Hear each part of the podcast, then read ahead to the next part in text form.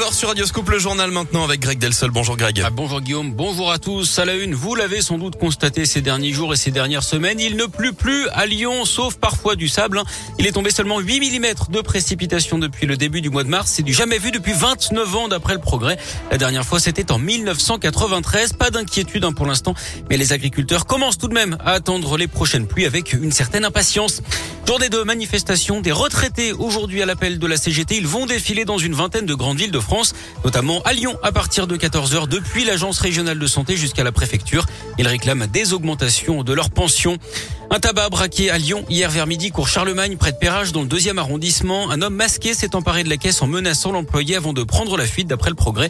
Le butin est estimé à 2500 euros en espèces. Une enquête a été ouverte. Les images de vidéosurveillance vont être analysées. L'employé très choqué a été examiné par un médecin. On a évité le drame sur la 6 au nord de Lyon le 21 janvier dernier. Une voiture a roulé pendant près d'une heure à contresens entre Champagne au Mont-d'Or et la Saône-et-Loire.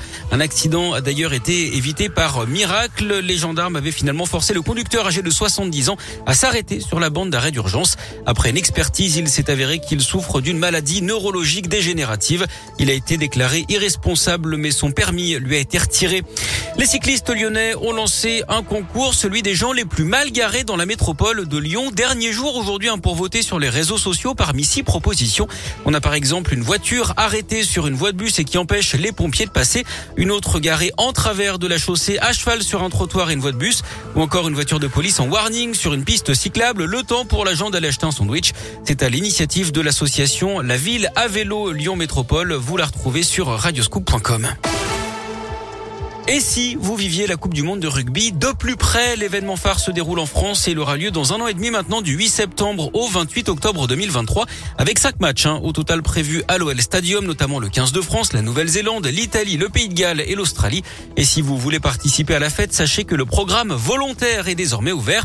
Vous avez jusqu'en juillet pour vous inscrire sur la plateforme volontaire.france2023.rugby.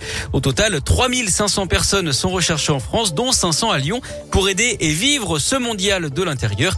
Il suffit d'être majeur et présent les jours de match. Pierre Millet est directeur de site dans la région. Alors il y a surtout pas de profil type. On veut vraiment quelque chose de très inclusif. Donc euh, déjà une parité homme-femme, multigénérationnel. On peut être euh, personne en situation de handicap, bien sûr. On peut être volontaire. On peut avoir des missions adaptées. L'impératif, c'est la motivation, c'est le sourire, et c'est vraiment la volonté de vivre une expérience en équipe. Un volontaire qui ne parle pas anglais ne sera pas euh, mis sur la touche sans aucune raison. D'expérience, on sait que les personnes qui ont participé la Coupe du Monde de rugby 2007, à l'Euro 2016, euh, même à la Coupe du Monde 98, ils vont probablement postuler et leur expérience, c'est la bienvenue. Mais il faudra patienter jusqu'en septembre pour connaître sa sélection ou non dans la liste des volontaires.